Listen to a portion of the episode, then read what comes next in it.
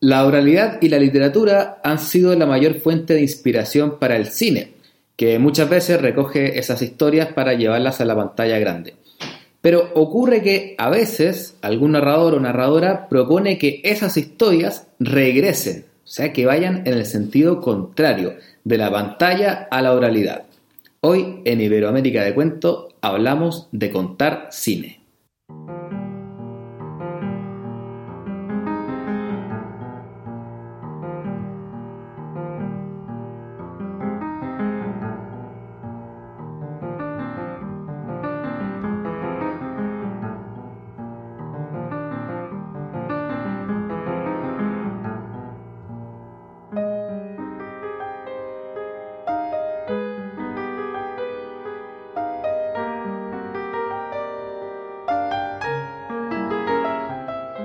Hola a todos y todas, bienvenidos y bienvenidas a Iberoamérica de Cuento, el podcast de los cuentos que forma parte de la red de podcast Emilcar FM. Aquí estamos en esta ocasión, Manuel, Pep y que les habla Andrés, coordinador de este capítulo, para conversar acerca de narración, porque, bueno, porque nos gusta mucho hablar de narración y así llevamos ya 37 capítulos, bueno, muchas horas de cuento. Nicole no nos pudo acompañar hoy, la vamos a echar de menos, pero acá voy saludando ya a mis contertulios. ¿Cómo están? Hola, muy buenas. Eh, pues encantado, encantado de volver a encontrarme con, con, vosotros y de volver a hablar de cine. Ya lo avanzábamos en el capítulo anterior y es que esto da mucho juego. Hola, ¿qué tal? Hola Andrés, hola Manuel. Qué lástima eh, que no esté Nicole, pero bueno, en fin. Este año ya teníamos la idea de que podría haber ciertos cambios, alteraciones, de pronto viene gente, sale gente, vamos trabajando, dándole como otro aire también al, podcast. Claro, estamos más, más dinámicos este año, así entra bien, con más invitados. bueno, y ahí ya lo mencionaba Manuel, en el capítulo pasado estuvimos hablando eh, acerca de los cuentos en el cine, de la figura del narrador oral en el cine. Pero hoy les proponemos el viaje contrario, o sea, hablaremos de contar, de narrar cine o, bueno, productos audiovisuales en general.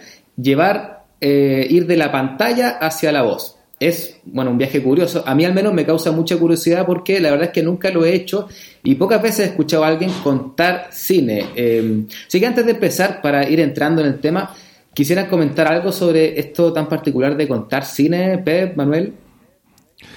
Bueno, yo tengo una idea al respecto, o una sensación al respecto en realidad. Yo pienso que el cine eh, lo único que ha hecho, mm, lo único entre comillas, pero lo que ha hecho ha sido copiar todos los recursos, todas las estrategias que llevamos quienes contamos cuentos utilizando desde hace miles de años todo, desde los movimientos de cámara, la utilización de las, eh, la organización de las tramas, la linealidad o no de las historias.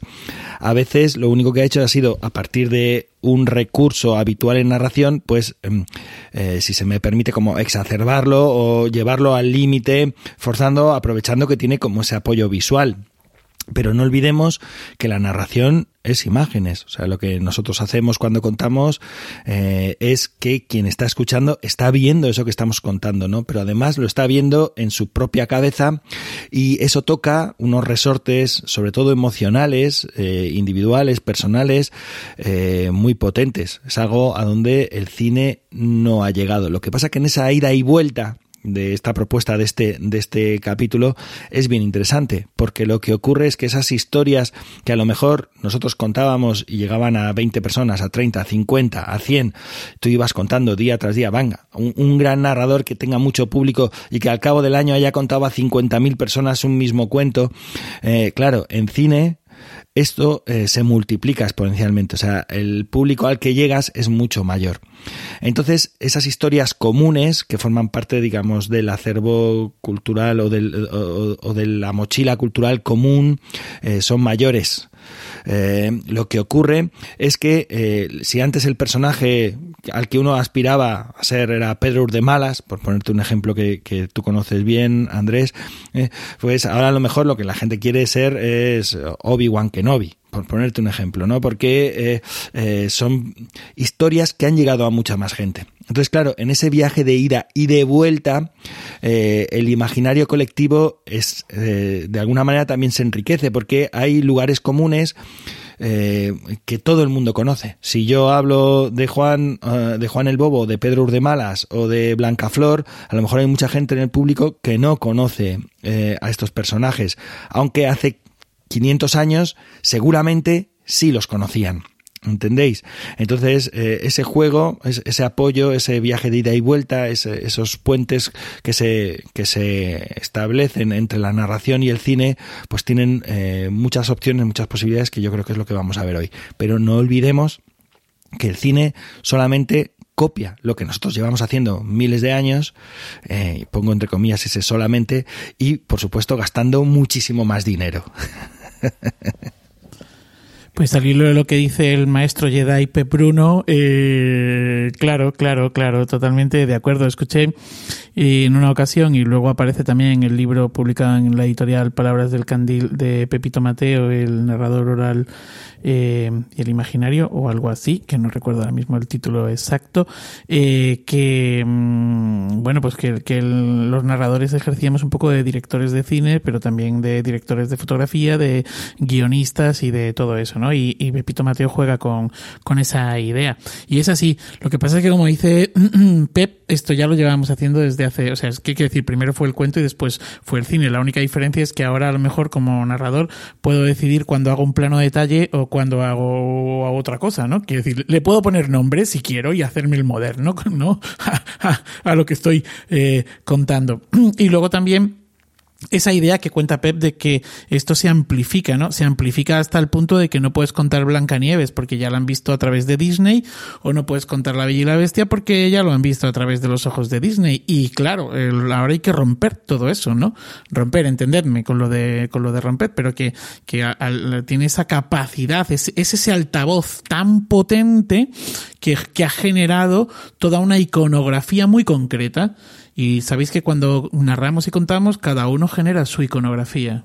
Sí, eh, eh, pero también, Manuel, eh, muy interesante porque al mismo tiempo que multiplica la cantidad de visión, esto que tú dices, por ejemplo, ¿no? De que mucha gente ha visto Blancanieves, ha visto una Blancanieves o ha visto una Cenicienta. También rompe muchos de los aspectos positivos de lo que es la narración oral.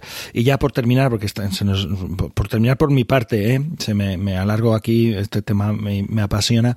Eh, al hilo de lo que comentabas de Pepito, yo cuando la gente me dice, ah, entonces eres un actor que cuenta cuentos, digo, no, yo no soy. Si tú quieres vincularme a algo parecido al oficio del cine o a los oficios del cine, mi trabajo se asemeja mucho más a lo que es el trabajo que hace un director de cine que a lo que es el trabajo que hace un actor. No tiene nada que ver eh, contar cuentos con el trabajo actoral, o sea, utilizar algunos recursos comunes ahí, sí, pero el trabajo de verdad de preparación, de elaboración, de articulación de la historia, de puesta eh, en pie de esa historia, de contar esa historia, tiene que ver mucho más con el trabajo del director de cine, desde luego, que con el trabajo de actor o de actriz. Es interesante esto de que los arquetipos han ido cambiando. O sea, estaba pensando cuando en, talleres vemos así, por ejemplo, el viaje del verbe o Campbell o qué sé yo, y empezamos a hablar de arquetipos. Bueno, a ver, el, el valiente. Entonces, antes, antiguamente seguramente hablaban de, no sé, Juan sin miedo y ahora eh, pueden hablar de algún, de algún personaje de una película. Salen mucho más esos ejemplos que de, los cuentos. Y me estaba acordando de algo que no estoy seguro si lo comentó Pep o Manuel o, algún invitado, bueno, ya saben, 37 capítulos, ha pasado mucha gente por aquí, que contaba que, había ido a contar cuentos y, y, bueno, contó y todo. Ah, fue Pep, ¿cómo fue eso? que fue muy bueno. Sí, sí, que al terminar de contar cuentos en un teatro así grande, una niña se acercó y me preguntó si podían venir al día siguiente para volver a ver las películas. ¿no? me acordaba que no había sido.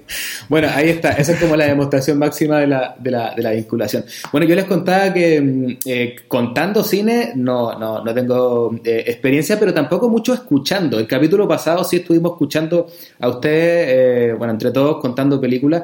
Eh, y creo que una de mis primeras experiencias fue bien reciente durante la pandemia, cuando los narradores eh, Mar del Rey y Simone Negrin idearon un proyecto llamado Historia de 10 contadas de cine, que eran funciones virtuales, estamos en pandemia, eh, muy entretenida y de hecho con Nicole participamos en varias como público y también contando. y estaba súper bien montado este, este proyecto, porque tenía distintas secciones, había proyección de cortometraje, se contaban cuentos que tuvieran relación con el cine, eh, había bueno, narrador invitado, había una parte de improvisación donde Simone hacía de director y eh, te iba pidiendo, bueno, bueno, pero ponle, un poquito más de carne, a ver, a ver, cálmalo aquí, qué sé yo, y bueno, salía muy, muy entretenida esa, esa improvisación. Em, y también Simone contaba eh, una escena de una película cualquiera, eh, eh, sin decir cuál era la película, empezaba a contar y si alguien recordaba de qué película se trataba y ponía ahí en el chat de Zoom, ah, estaba hablando de, del secreto de sus ojos, qué sé yo, y si uno le, le achuntaba, le, apuntaba a la película, se ganaba entradas para, para el domingo siguiente. Bueno, entonces recordando todo esto, eh, le quise preguntar a, Mar del Rey, que es narradora de, Madrid, para quien no la conoce, sobre eh, algunas cuestiones relacionadas a contar cine, porque ella no solamente hizo este proyecto, sino que cuenta mucho cine, es parte muy importante de su repertorio. Así que quise partir por, preguntarle, bueno, ¿qué se cuenta? Eh, desde, desde, el desconocimiento total, o sea, se cuentan escenas pequeñas, se cuentan solamente cortometrajes, se puede contar una película completa, se puede inventar. Entonces aquí les comparto un audio con la respuesta que me dio Mar del Rey a esta pregunta sobre el repertorio. Supongo que el repertorio de cine, de las personas que contamos cine, pues es igual que el repertorio de, las narradoras y narradores que cuentan cualquier otra cosa. Al final lo que hacemos es elegir entre esas historias que, nos apasionan, que nos generan curiosidad.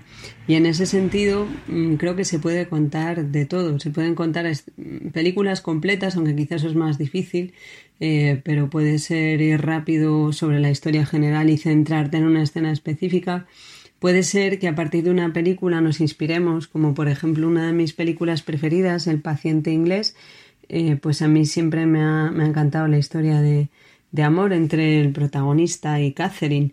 Mm, y, me ha interesado ampliarla y a raíz de la investigación, de la lectura del libro, de la película, pues me ha surgido una sesión de narración para adultos que gira toda en torno a la película y en la que cuento cosas que, que en la película no están pero que a mí me hubiera, me hubiera gustado conocer, ¿no?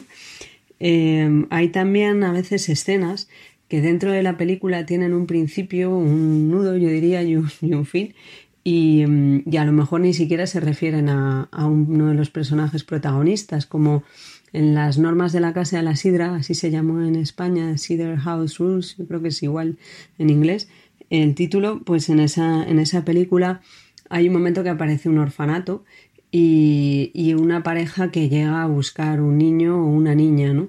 Y allí salen todos los niños del orfanato, porque claro, todos quieren ser elegidos, y hay uno en especial, Curly, que, se esfuerza porque le elijan, y finalmente no, no es el elegido. Y, esta historia de Curly a mí me, me enterneció, me gustó mucho, y esa fue una de las escenas que yo conté en, en Historias de 10, ¿no? Hay otras películas que son conocidas como Ghost, que tienen escenas que creo que están en el imaginario de, mucha gente, como esta en la que Demi Moore está trabajando el barro en el torno por la noche y de repente aparece su pareja, Patrick Swayze, y se sienta detrás de ella y los dos empiezan a, a, tocar el barro con las manos, ¿no? Y ahí esa escena yo la conté. El hecho de poderla contar a veces te permite decir algunas curiosidades meta mm, narrativas o metacinematográficas como que eh, inicialmente se había pensado que la escultora en vez de esculpir barro esculpiera madera no pero luego pareció que era como más como, como que acompañaba más a su papel que fuera barro. Y de ahí surge esta escena que termina sustituyendo una escena erótica que está grabada y nunca nunca se, se mostró no porque no hizo falta. Entonces bueno este este barro este mancharse este eso que pasa lleva a contar otra serie de cosas, a profundizar en, el erotismo del tocarse a través del barro y en ese momento yo mezclé también con Lucia y el sexo, que, es otra película donde aparece el barro, aparece un baño de barro, aparece, aparecen los cuerpos envueltos en barro, entonces también se puede incluso mezclar películas, ¿no? Trenzar películas. Bueno, ahí estaba la, respuesta de Mar sobre el repertorio. Ya ven que se puede contar, eh, según su experiencia, diversas cosas. Y, luego, bueno, conversando, yo, yo le comentaba a Mar esto de que, que comentaba al principio, de que en general eh, las historias orales o las literarias, eh, que es también lo que, lo que estaban comentando Pepe y Manuel, han sido, digamos, las que han proveído al cine tanto de los recursos como de las historias mismas. Y que es raro, o al menos no es lo más normal, que ocurra en el sentido contrario Eh, entonces, la pregunta que yo le hacía a Mar es, ¿cómo es ese, traspaso de lo audiovisual a lo oral? ¿qué elementos quedan y qué otros se pierden también en, este traspaso? Y aquí lo que me respondió. Raro, raro contar películas. La verdad es que yo creo que se lleva haciendo toda la vida. A mí me contaron una historia de una mujer que antiguamente trabajaba en un cine, entonces tenía acceso fácil a las pelis, pero ella no tenía lavadora pues por en esa época no era tan habitual que todo el mundo tuviera una lavadora en su casa, ¿no? Y entonces ella les cambiaba a los vecinos contarles las películas que ya veía con facilidad por lavar en su casa. Y cuando iba a lavar la ropa, se reunía toda la familia en el cuarto de baño, que era donde tenía la lavadora, a escuchar, a escucharla contar de cine, ¿no? Y, yo creo que esto se ha hecho, se ha hecho muchos, en muchos casos.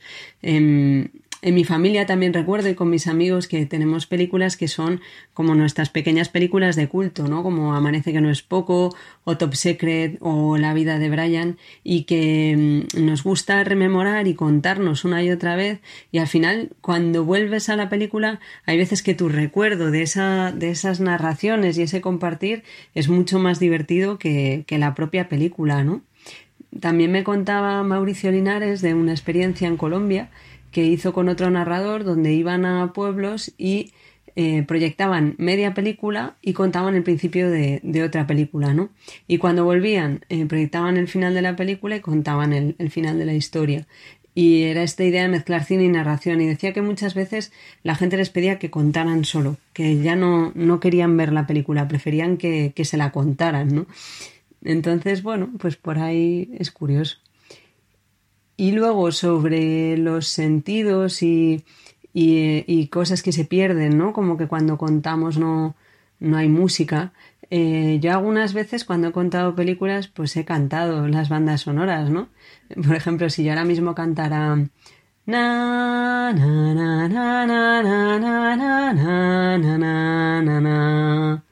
seguro que hay gente que sabe eh, qué película, qué película estoy cantando, ¿no? Y, y, bueno, eso enmarca un poco también. Es cierto que la música en cine está pensada para generar emociones. Yo creo que desde la narración generamos emociones de otra manera, ¿no? Pero también es cierto que se pueden contar escenas de algunas películas con la música de esas películas, ¿por qué no? De hecho, yo eso lo, he visto hacer en, en, Historias de Diez, ¿no? Recuerdo a, a Maisa Marvan con El bueno, el feo y el malo y, poniendo la música de una determinada escena, ¿no? Como, como una introducción. Y, luego también creo que hay otros elementos sensoriales que en la narración se pueden resaltar más que en el cine, como puede ser el olfato, eh, o como puede ser el tacto.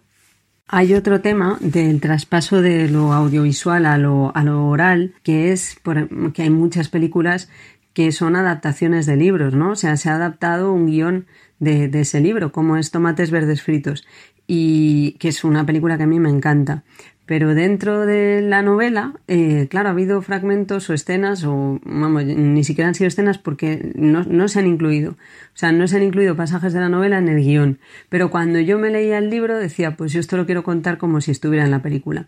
Y, y eso lo he hecho. He contado eh, Tomates Verdes Fritos una, como una escena con los elementos de la película eh, y, la, lo que me pasaba después es que el público que había escuchado esa historia me decía que había visto la escena, que había rememorado ¿no?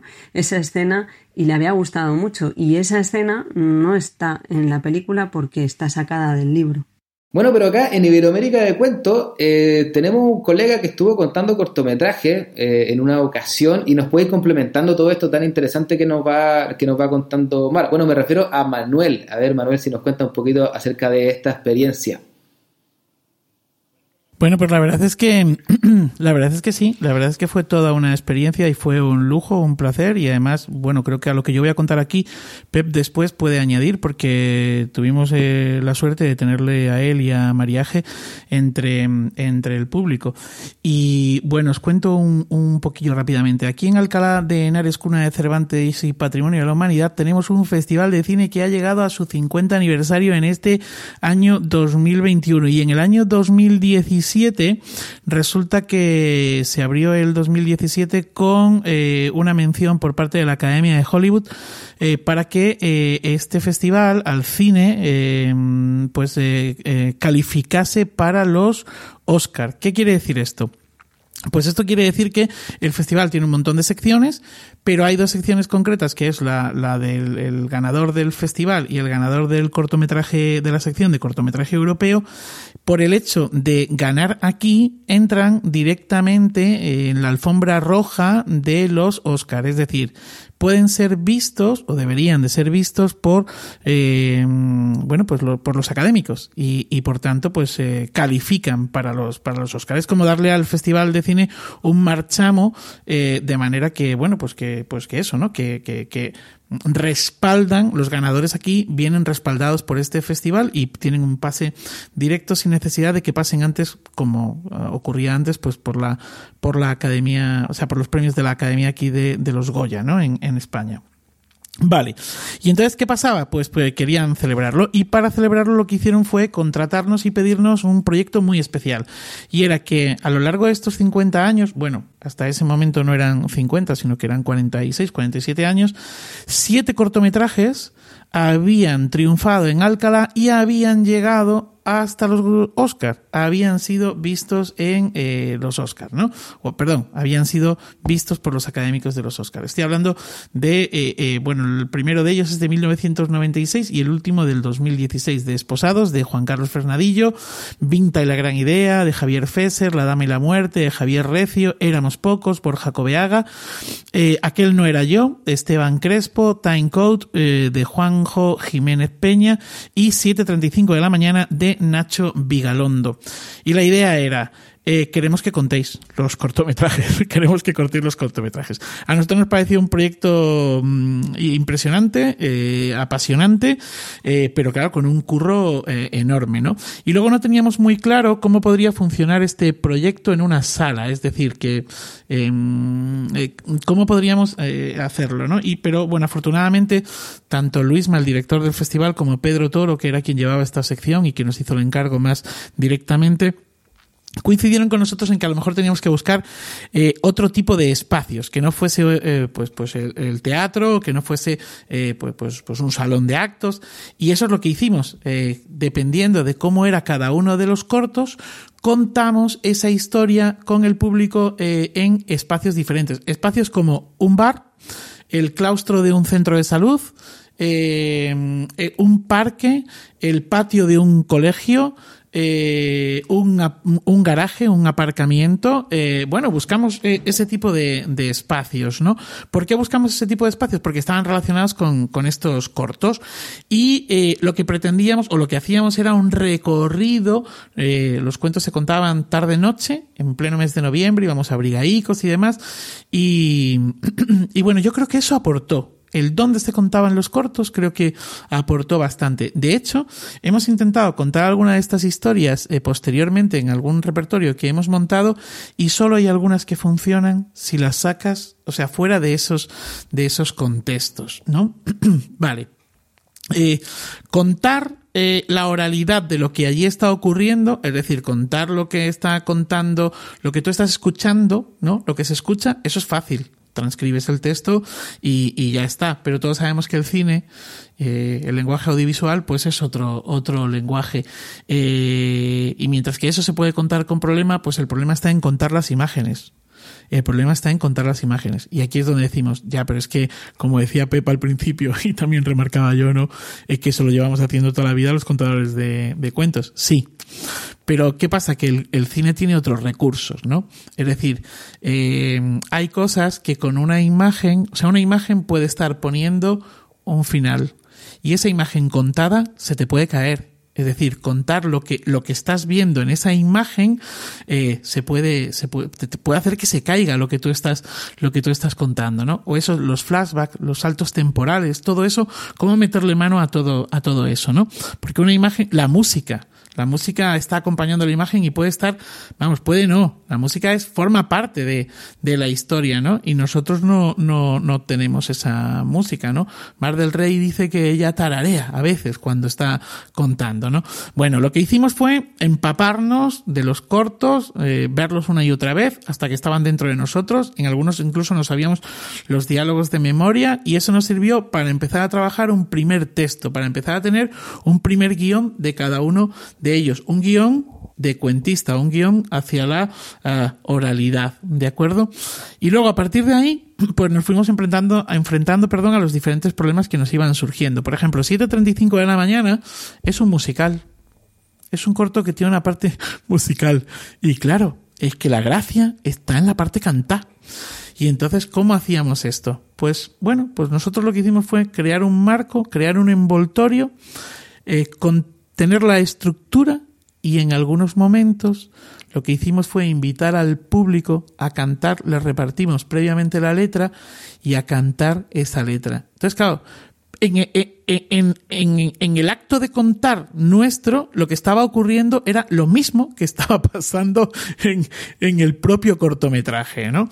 Eh, ya sé que esto que estoy contando igual es difícil, pero bueno, intentaremos en las notas dejar las, las referencias de estos cortometrajes y de, y de las películas y demás para que podáis verlo y a lo mejor pues entender mejor, ¿no? En otro corto, en Timecode, eh, eh, esta es un, una historia que transcurre en un garaje. Son dos compañeros de, de oficio, de, trabajo, un chico y una chica que no se ven nunca. Se dejan eh, notas, eh, pues para que, eh, de, qué es lo que ha pasado durante el turno. Ellos son vigilantes de una cámara y controlan una cámara, de unas cámaras de, de un garaje. Y entonces, ¿qué ocurre? Que a partir de ahí empieza a establecerse una relación entre unos y otros, ¿no? Entre los dos, porque hay uno que eh, baila. Bueno, los bailan, pero no saben que son bailarines.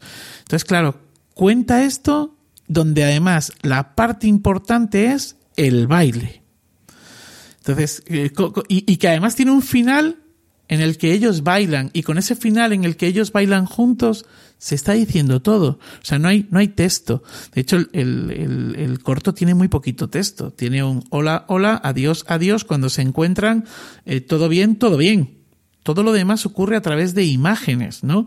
Entonces, bueno, pues, pues el, el contar este corto dentro de un, de un eh, parking eh, y el incluso, eh, pues, pues marcharnos de escena medio no bailando, pero bueno, de, o sea, desaparecer dentro del propio, del propio garaje, hacer una desaparición nuestra nos ayudaba a contar parte de lo, de lo que ahí estaba ocurriendo. Hay otro corto que era aquel no era yo, en el que también nos tuvimos que enfrentar a que y ahí sí que utilizamos el recurso del cine, mmm, eh, es, la, es la historia, o sea, tú lo único que ves eh, de vez en cuando son unas manos agarradas a un atril. Y lo demás que se está contando es una historia de niños de la guerra. Al final del todo, lo que ocurre es que esas manos del atril, eh, o sea, empiezas a ver, esas manos pertenecen, tienen detrás afortunadamente unos brazos, detrás de los brazos tienen un cuerpo, ¿no? y hay una persona que termina diciendo, aquel no era yo. Y es cuando entiendes que todo lo que te han contado anteriormente lo ha vivido esa persona, ¿no? Y esto lleva a un plano general del sitio donde está, que es un auditorio, una universidad, y está hablando pues a adolescentes. Les está hablando, les está contando lo que es ser un niño de la guerra, ¿no? ¿Qué se nos ocurrió aquí? Pues aquí se nos ocurrió eh, narrar, simplemente narrar, eh, o sea, narrar contar lo que estábamos viendo, ¿no? Entonces decíamos, por ejemplo, eh, eh, el chico y la chica están, eh, es su primer viaje a África, eh, van montados en un jeep, el jeep se para, delante de ellos aparecen unos niños, están armados, los detienen, se los llevan en el jeep, los encierran en una habitación, o sea, íbamos soltando pa, pa, pa, pa, pa, pa, todo esto, ¿no? Le íbamos metiendo más o menos emoción, hasta que al final del todo decíamos, fundido en negro y entonces empezábamos a contar como otra historia. Y esa otra historia que contábamos era, eh, eh, arrancábamos diciendo algo así como, eh, fulanito, no me acuerdo ahora mismo el nombre del personaje, fulanito mira al, audien al auditorio y le dice, aquel no era yo, ¿no? Entonces, eh, bueno, tuvimos que buscarnos así diferentes recursos. Había un corto de animación también, un corto de animación precioso, La Dama y la Muerte, donde además, pues eso, es que, es que la música, el ritmo.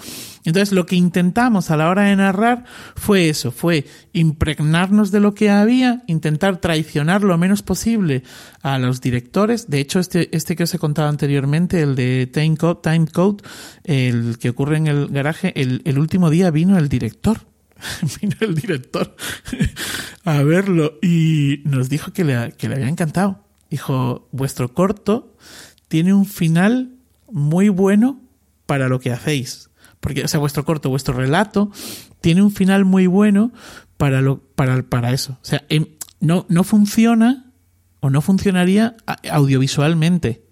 Porque es más potente y mejor el mío. Pero el vuestro es muy bueno, decía.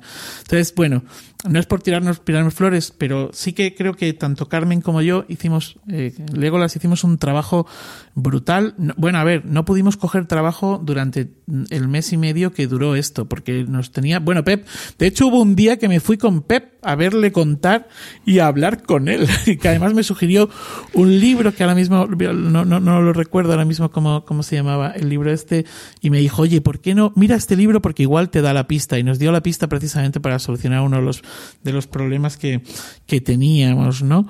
Eh, no pudimos coger trabajo porque, claro, contar estas siete historias eh, era partir de la, de la nada. Sí que es cierto que, claro, pues que hay estructuras que las tienes y las manejas porque llevas toda la vida contando. Y porque, como decíamos antes, pues el cine lo que hace también es manejar esas, esas estructuras. Y no me, no me extiendo más.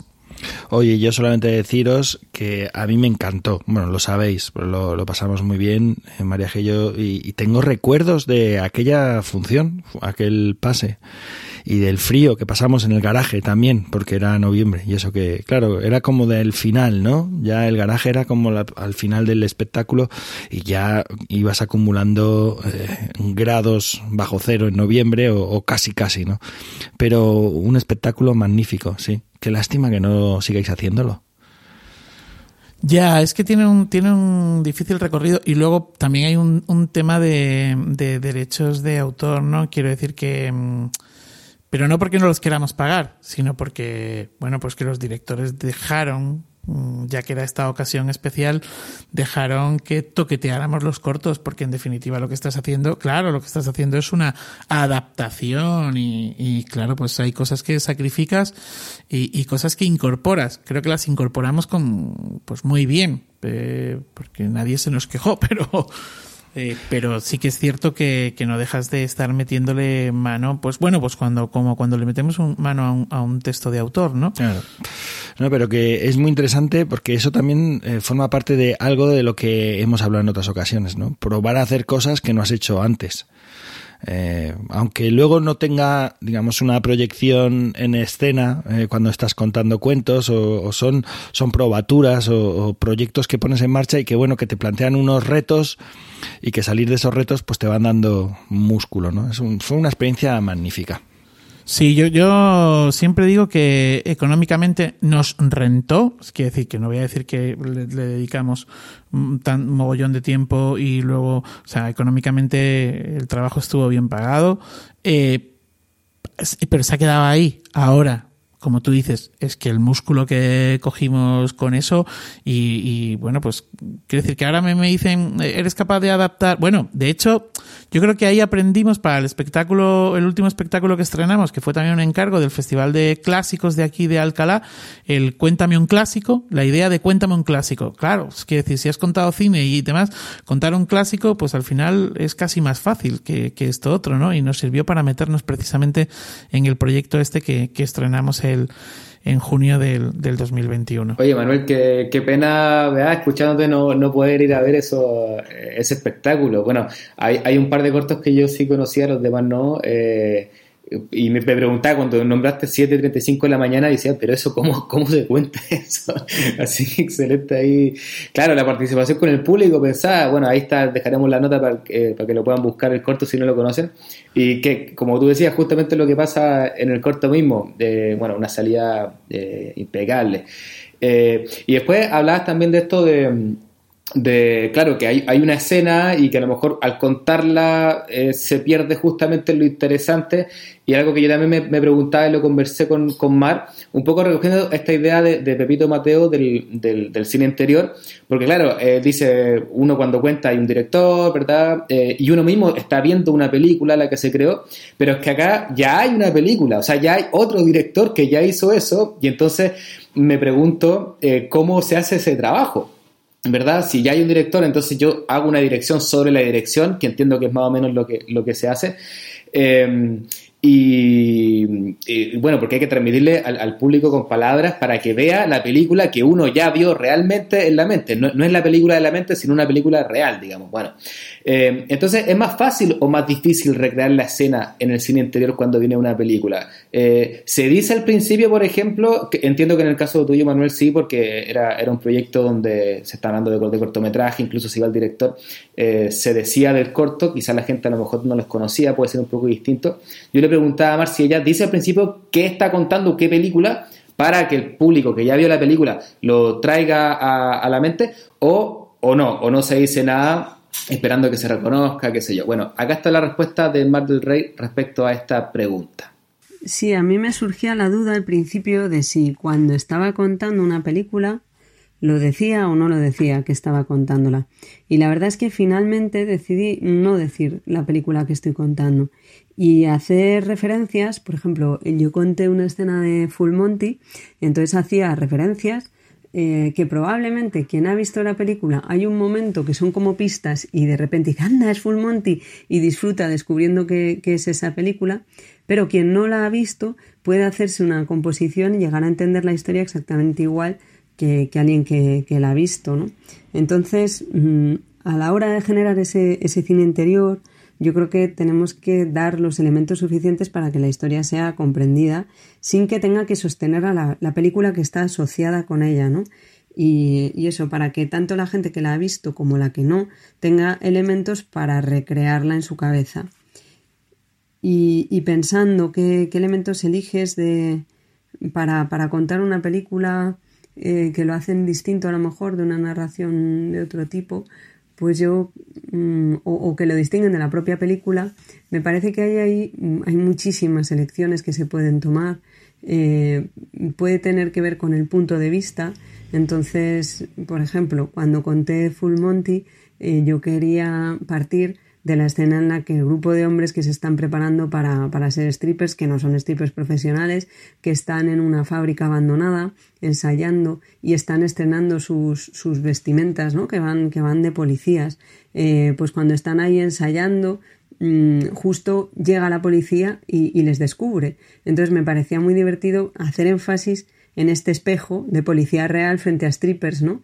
Y, jugar un poco a que los policías lo primero que veían eran otros policías frente a ellos, pero de repente los policías que están frente a ellos se quitaban eh, los pantalones de un tirón, ¿no? Y, eso, bueno, pues es, es, mi punto de vista sobre algo que, que ocurre en la película. También hay veces que mm, a lo mejor a mí me parece más interesante un personaje cuya historia no está contada, como en Ghost, el personaje este de Oda Mae Brown, que es esta medium que, que, no escucha nunca, vamos, que hace que escucha voces, pero, pero nunca escucha hasta que escucha, y eso se convierte en súper pesadilla. Entonces yo me planteaba, ¿por qué esta mujer es medium, no? ¿Y, y por qué no lo son sus hermanas?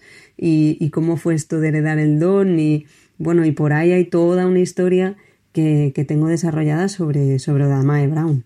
Bueno, y por insistir en, ese punto, le, le, pregunté a Mar si era muy distinta la recepción de alguien que ya había visto la película y del que no la ha visto. Eh, ¿Qué pasa ahí? Porque son públicos eh, bastante... La recepción puede ser muy distinta, ¿no? Y esta era la opinión de Mar. Yo creo que sí es distinta la recepción porque, claro, la gente que ya ha visto la película, digamos que cuenta con esas imágenes de, de la película. Y, y, hay elementos como pueden ser las características de los protagonistas, las descripciones de los protagonistas, incluso la personalidad o las atmósferas que, que las van a tener presentes, porque ellos tienen sus propios recuerdos de, de esa película que van a, bueno, hacer brillar de otra manera la, la historia que están recibiendo. ¿no? Yo creo que ahí juega un buen papel el elemento sorpresa que hablábamos antes, el, el que no sepan que, que, estás contando esta película y lo descubran y la gente que no la ha visto pues realmente está ante una historia nueva, que quizá le pueda llevar a querer ver la, película en un futuro, ¿no? Entonces, bueno, mm, creo que, sí, que la recepción es, distinta. Bueno, y ustedes, compañeros, han sido público de, cine contado. Bueno, Pep, ya sabemos que fue ver eh, a, Manuel, pero entiendo que también estuviste eh, alguna vez escuchando contar cine a la narradora argentina Ana María Bobo. ¿Qué nos puedes contar de ese trabajo que tuviste oportunidad de ver? Bueno, lo ideal habría sido traer a Ana María aquí al podcast, a ver si tenemos algún día oportunidad de conversar con ella, porque es una, una profesional como la copa de un pino, es una narradora de referencia, no solamente en Argentina, sino pues yo creo que en todo lo que es Iberoamérica, eh, y una narradora además que se mueve en un ámbito completamente teatral. Ella en muchas de las entrevistas en las que, en las que he podido eh, leer eh, para preparar el podcast, pues ella no diferencia mucho el trabajo del actor del trabajo del narrador. Es algo de lo que hablábamos al principio. Y eh, defiende que ella utiliza recursos eh, tanto del teatro como del cine para su trabajo como narradora, ¿no? Que en realidad yo, mm, claro, esto tendríamos que hablarlo con ella porque podría ser muy interesante eh, ahondar en todas estas cuestiones, ¿no? Bueno, lo cierto es que en 2002, en diciembre de 2002, yo estuve en Los Silos, en el Festival del Cuento eh, de Los Silos, en Tenerife, y coincidí con Ana María Bobo. Eh, eh, bueno, a ver, quiero decir, Ana María Bobo iba de estrella allí, a yo iba de, machaca, no, a trabajar, es muy distinto, no es que estuviéramos... Entonces, ella hizo un espectáculo magnífico que fue una selección de fragmentos o de, de historias de otros espectáculos. Y entre, entre, esas, entre esos fragmentos había un fragmento de un, de un espectáculo propio que, que, había estrenado dos años antes, que se llamaba, se titulaba Maní con chocolate. Entonces, Maní con chocolate es un, una propuesta de narración en la que eh, es una especie, por decirlo de alguna forma, como de una biografía de una espectadora de cine, en la que cuenta algunas secuencias o películas completas. Eh, no tiene como un marco narrativo así eh, grande. Bueno, en realidad todos los espectáculos de Ana María Bobo tienen un marco narrativo, pero digamos, en este caso, el peso sobre todo recaía en, en las historias que ella iba que ya había seleccionado, ¿no? Eh, de hecho, he, buscado una crítica de aquel entonces, una crítica publicada en El Día por Eduardo Llorello, y él dice así, dice, encantador y mágico espectáculo en el que la palabra evocada es eje central. Maní con chocolate se adentra en el universo del cine, despertando la nostalgia de los espectadores, habitantes, soñadores de las salas iluminadas solo por la lámpara de proyección. Desde el principio mismo, el recuerdo revive las emociones que el cine dibujó sobre las pantallas plateadas. Es decir, eh, eh, bueno, la reseña es, más larga, es, muy interesante echar un vistazo porque de verdad hay, hay bastante publicado. Esto me da muchísima envidia porque hay bastante crítica sobre este espectáculo y sobre otro del que os voy a hablar también ahora. Bueno, el caso es que eh, en todo caso lo que ocurre aquí es que el grupo de espectadores es un grupo que en muchos casos conocen las películas. Esto que le preguntabas a Mar del Reino, aquí conocen las películas. Entonces, de alguna forma es como una comunidad de espectadores reviviendo películas, pero no reviviendo películas porque la vuelven a ver, sino reviviéndolas desde un punto de vista distinto, porque es el punto de vista, si se me permite, emocional, ¿no? Desde el punto de vista de la emoción, el punto de la mirada de una espectadora apasionada que es la propia Ana María Bobo y que cuenta la película desde su vista, desde su visionado, desde lo que a ella le provocó, ¿no? Bueno, de hecho, ese espectáculo que lo tuvo en cartelera bastante tiempo, dejó de hacerlo, eh, pues porque seguían viniendo otras propuestas y porque iba haciendo otros trabajos, y 11 años después volvió a hacer un nuevo maní con chocolate, un maní con chocolate 2.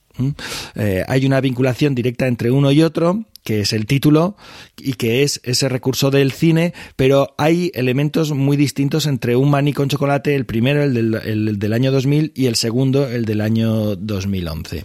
Em, además de una cuestión estructural que ahora os cito, eh, hay una reseña eh, que también he encontrado publicada en el Aura Cultural, un blog cultural de Julián Rimondino que dice eh, Maní con Chocolate 2, como su antecesor, Dice, carece de pretensiones y solo busca comunicar un sentimiento, la pasión por el cine, por sus historias, el placer de revivirlas otra vez desde el recuerdo.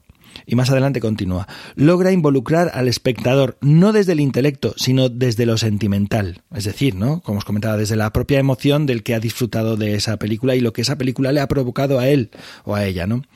Y luego ya termina. Lo privado, eh, perdón, lo que queda es una experiencia muy íntima, donde una actriz comparte algo absolutamente privado, personal, único y por eso tan universal. Los sueños que la conmovieron desde una pantalla. Es una, una, propuesta interesante. ¿no? Pero fijaos, mientras que Maní con Chocolate, el de 2000, la primera versión, la primera, la primera propuesta, era más bien una especie así por decirlo de una manera, como una biografía o un diario o una elección de películas que le habían provocado desde su propia mirada. Eh, en Maní con Chocolate 2, eh, la estructura es muy importante, es muy distinta, ¿no? Habla de una mujer que vive en un palacio y que al lado tiene una fábrica.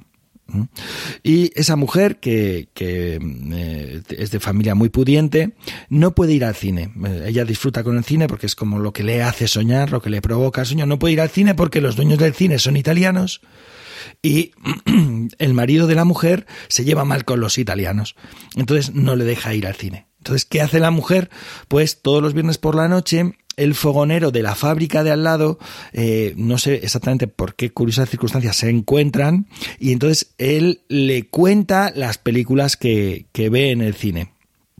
Claro, aquí hay eh, un, ya hay una estructura, digamos, una tramoya eh, dramática mayor ya hay personajes eh, trabajando. De ella, de hecho, ella asume esos personajes. Pero es que además hay un doble, un doble giro mortal, ¿no? Porque el fogonero de la fábrica, eh, le gusta, digamos, las películas italianas eh, con mucha potencia social, con mucha reivindicación sobre el mundo laboral, tal. Y la mujer lo que quiere son películas de Hollywood, ¿no? De, glamour y belleza y de olvidarnos de la vida. Entonces, hay como un intercambio muy potente porque además el fogonero lo que hace es que le coloca con actores y actrices de Hollywood películas italianas, eh, reivindicativas, tal, no sé qué. Entonces, como que manipula de alguna forma juega con ello para transmitir también lo que él quiere, ¿no?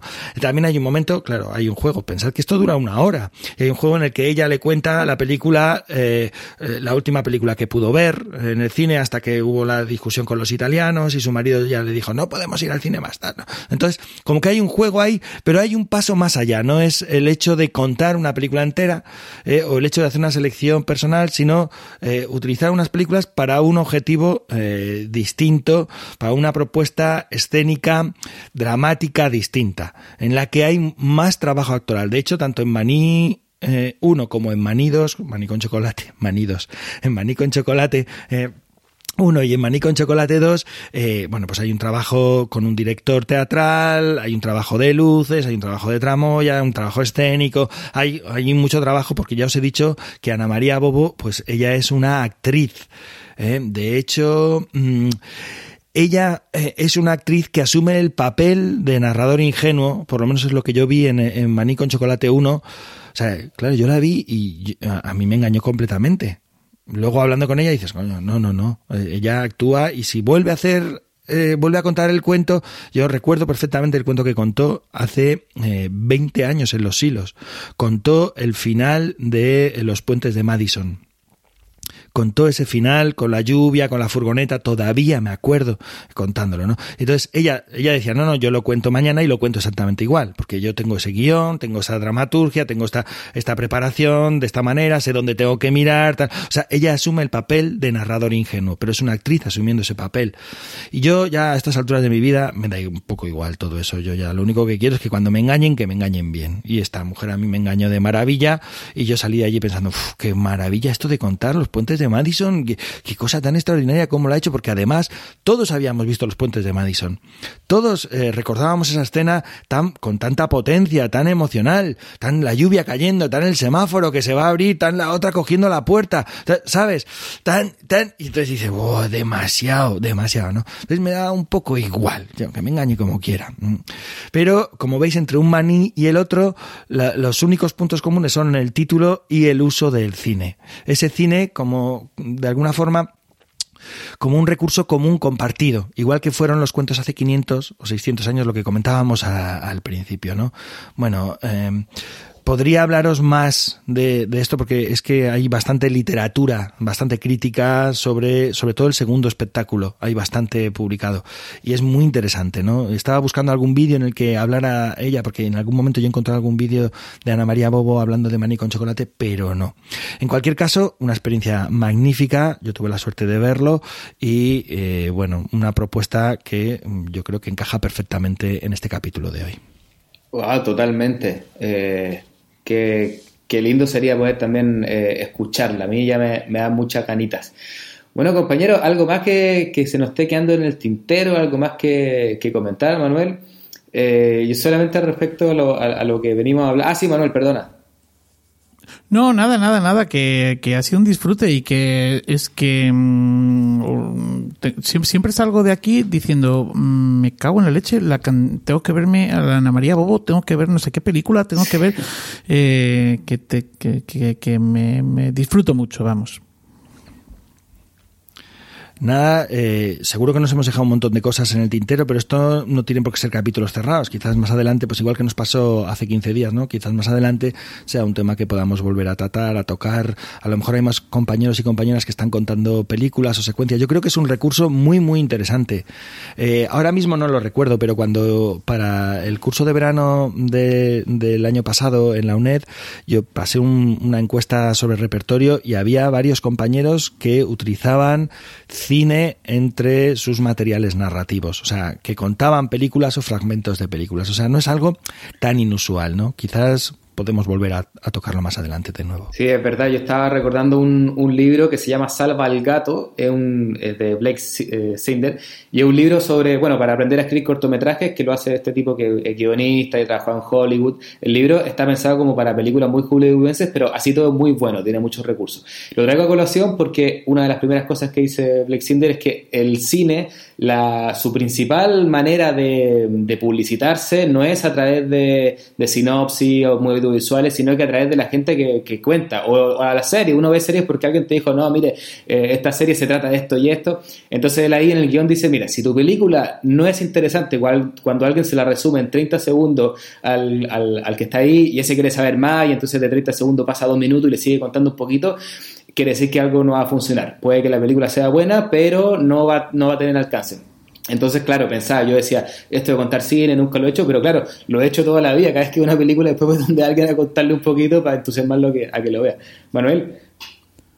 Sí, mira, es que al hilo de esto que estabas diciendo, eh, tuvimos en, en, una ocasión en un curso de introducción a la narración oral o algo así a una persona que se quería dedicar, que se estaba dedicando ya, ya estaba empezando a hacer cortometrajes y algún documental y demás, y venía a aprender, a aprender los recursos de la narración oral y además nos dijo, eh, tengo que aprender a vender mi historia, porque si algún día eh, subo en un ascensor con un productor, tengo, tengo el viaje del ascensor para contarle la idea. Y eso no me lo da el cine, o sea, eso no me lo da, eso me lo da eh, lo que hacéis eh, vosotros, ¿no? Decía. Y luego, por otro lado, la idea está también del boca a boca. Es que, ¿a cuántos? Bueno, no sé vosotros, pero a mí creo que un porcentaje altísimo, altísimo del trabajo a Legolas nos sale por el boca a boca, porque alguien te ve, alguien habla y, no tanto por correos electrónicos, dosieres y, y zarandajas de este tipo. Oye, por, por, cerrar ya lo del cine, ahora me he acordado que uno de los, eh, a, raíz de lo que decías tú, Manuel, del, del taller, uno de las estrategias o uno de, las, eh, de los recursos o una de las actividades fundamentales que se suelen hacer en muchos talleres de narración es contar películas.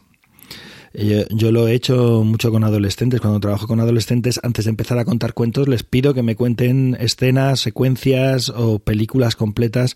Y entonces ven que sí, que ellos pueden contar, ¿no? Entonces es también como un facilitador para empezar a, trabajar en todo ese engranaje de la oralidad, ¿no? Bueno, muy, muy interesante todo, todo el capítulo, creo. Eh, así que vamos cerrando ya nuestro capítulo número 37 de Iberoamérica de Cuentos capítulo dedicado, como saben, a contar cine. Bueno, nos despedimos, compañeros.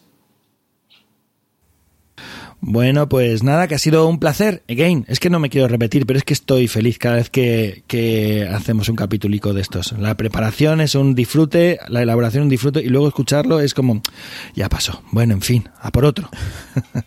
un abrazo, amigos. Nada, un abrazo grande y ¿cuándo quedamos? ¿Cuándo es el próximo?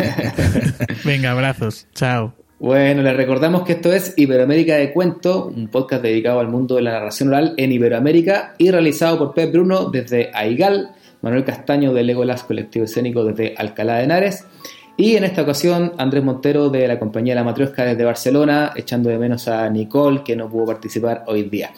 Iberoamérica de Cuentos forma parte de la red de podcast de milcar.fm y ustedes pueden consultar y comentar todos nuestros contenidos en las plataformas más importantes de podcast y en emilcar.fm slash de cuento, donde tienen acceso a nuestras cuentas en Twitter y en Facebook.